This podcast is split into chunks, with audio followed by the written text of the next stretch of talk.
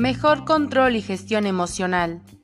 La característica fundamental y por lo que mucha gente empieza a incorporar la práctica del mindfulness en su día a día es que aporta a la persona un mejor y mayor gestión de las emociones.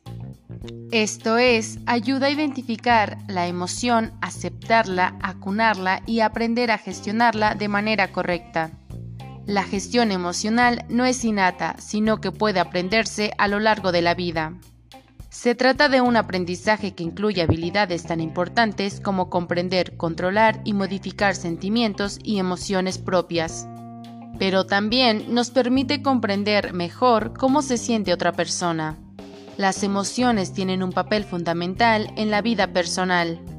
De ahí que sea tan importante valorar el factor emocional y no solo el racional para poder armonizar ambos planos en la búsqueda del equilibrio de una vida feliz.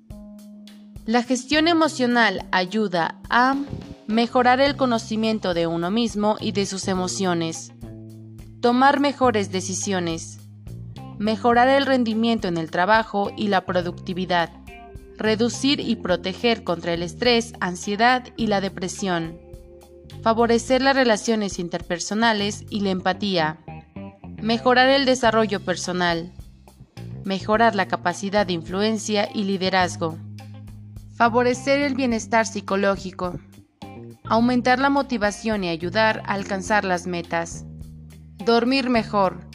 El cerebro emocional responde a un evento más rápidamente que el cerebro pensante. Goleman